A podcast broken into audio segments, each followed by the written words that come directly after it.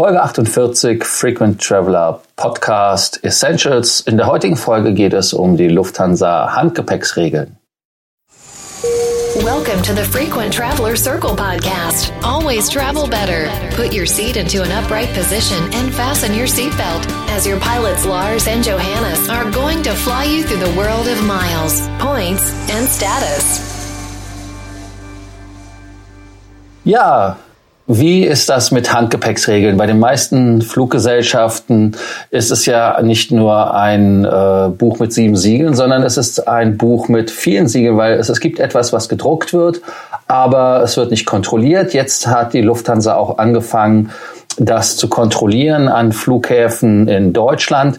Viele kennen das ja schon aus Wien oder aus Zürich, dass dort kontrolliert wird. Die im Volksmund genannte Handgepäcks Stasi ist dort unterwegs. Johannes, äh, worum geht es da? Wie sind die Handgepäcksmaße? Was sollten wir dazu wissen? Ja, also im Prinzip ist ja alles ähm, ganz einfach auf den ersten Blick. Bei den meisten Airlines darf das Handgepäck 55 mal 40 mal 20 Zentimeter groß sein und dann darf man meistens noch ein kleines persönliches Item mitnehmen. Das ist dann zum Beispiel die Laptoptasche oder ein kleiner Rucksack, was in die Richtung.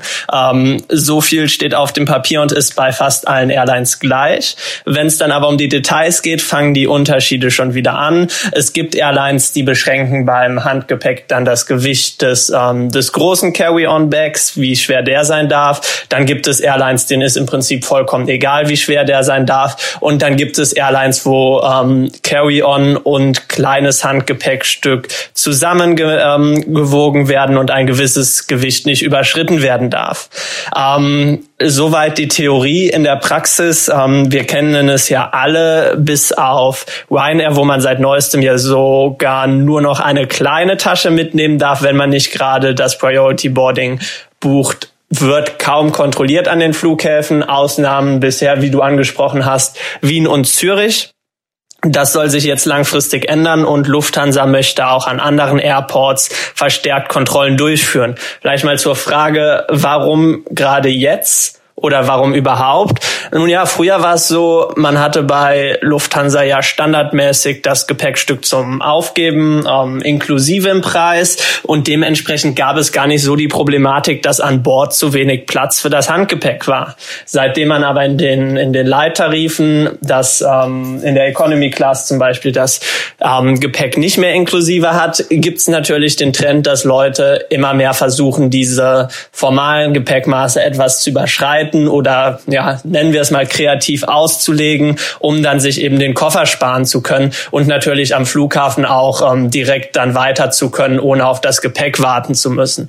Das hat alles dazu geführt, dass es oft zu Situationen kommt, gerade wenn der Flieger sehr voll ist, dass man zu viel Gepäck in der Kabine hat, das nicht mehr vernünftig verstaut bekommt und ähm, dann wird das Gepäck ja teilweise eben doch im, im Cargo unten transportiert, weil man es eben nicht mehr alles in die Overhead Pins bekommt.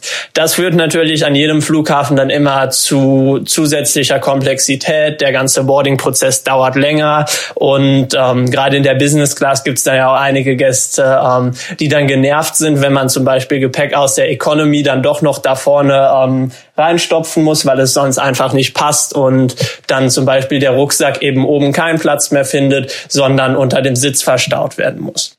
Um all das zu verhindern, ähm, hat Lufthansa jetzt versucht, das zu ändern, indem man einmal sagt, wenn Flüge stark ausgelastet sind und viel Handgepäck erwartet wird, dann schickt man den Gästen bereits vor Abflug eine Nachricht, dass sie doch bitte ihr Handgepäck am äh, Check-in-Schalter kostenlos aufgeben sollen, um dann diese Problematik einfach zu entzerren. Ob man das natürlich will, ist eine ganz andere Sache, weil die Vorteile, die man vom Handgepäck ja üblicherweise hat, eben dass man man nicht auf sein Gepäck warten muss, fallen dann ja relativ weg.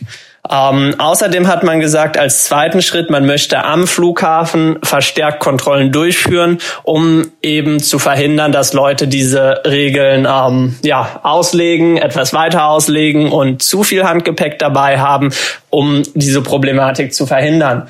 Ähm, Lars, jetzt stellt sich natürlich für uns die Frage, was genau bedeutet das für den Passagier?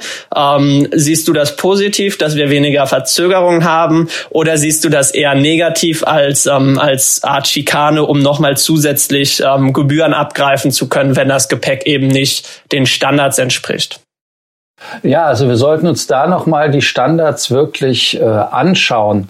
Wenn man sich die Standards anschaut, dann habe ich hier, wie du eben schon sagtest, beim Handgepäck die Maße von 55 mal 40 mal 23 Zentimeter. Wenn du aber einen Kleidersack mitbringst, darfst du sogar 57 mal 54 mal 15 Zentimeter mitbringen. Und du hast natürlich noch ein kleines zusätzliches Gepäckstück mit 40 mal 30 mal 10 Zentimeter dabei. So, und jetzt kommt's. Maximalgewicht 8 Kilogramm. So, viele von uns haben ja einen Remover-Koffer äh, oder aber auch einen anderen Koffer und der nimmt schon von den 8 Kilo einen, einen großen Teil ein.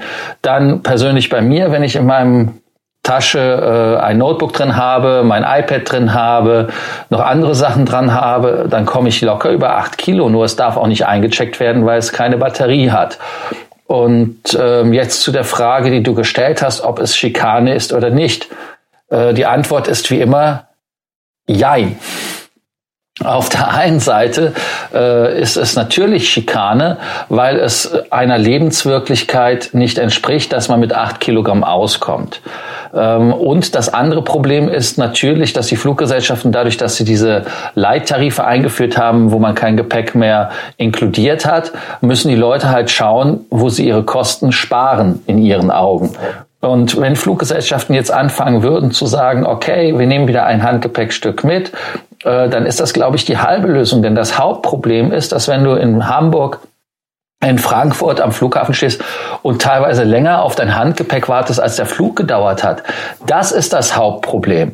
Und äh, ich glaube, dann würden wir auch die äh, Kofferstasi, so wie ich sie ja gerne nenne, oder Handgepäcksstasi, ähm, auch uns sparen können, weil wenn man da zum Beispiel einen, einen Service anbieten würde, dass man sagt, okay, du gibst den Koffer auf, du bezahlst dafür, entweder dadurch, dass man einen höheren Tarif wählt oder aber, dass man das Gepäckstück dazu bucht, dann bieten wir dir die Dienstleistung an und wir garantieren dir 20 Minuten nach Landung, dass du ein Handgepäckstück bekommst.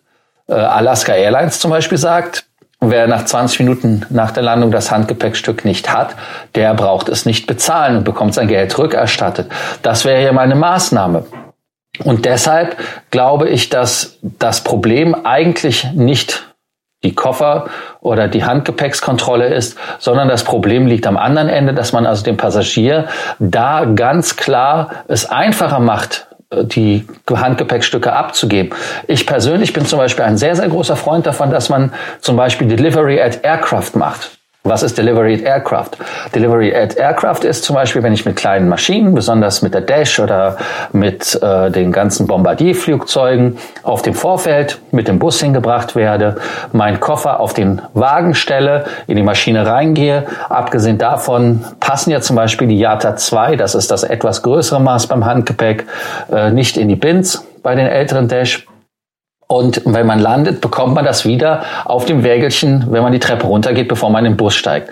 Das ist doch eine super Geschichte. Das ist doch etwas, was die ganze Thematik entzerren würde und bei dem Verbraucher, also dem Vielflieger, da die Bereitschaft erleichtert, den Koffer abzugeben, respektive Delivered Aircraft, oder aber, wie ich eben sagte, äh, nach 20 Minuten garantiert am Flughafen und dann ist das Problem gelöst. Oder sehe ich das zu simpel? Ja, gerade bei den kleinen Maschinen finde ich das auch super angenehm, äh, genau das Verfahren, das du angesprochen hast. Ähm, kompliziert wird es natürlich, wenn man, äh, wenn man dann keine Vorfeldposition hat, sondern äh, direkt am Gate steht und es gerade auch größere Maschinen sind.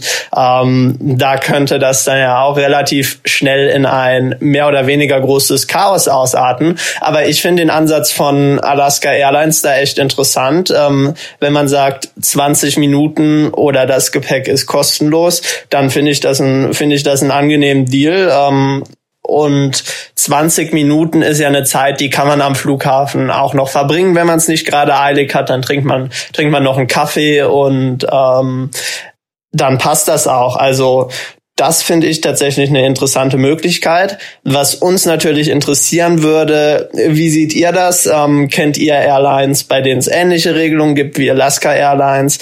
Gibt es vielleicht Airports, an denen ihr immer lange auf euer Gepäck wartet oder auch Airports, die da echt hervorstechen, weil es super schnell geht? Ähm, schreibt uns das gerne in die Kommentare und auch, was ihr von den neuen Regelungen bei der Lufthansa und der Eurowings haltet. Bis dann.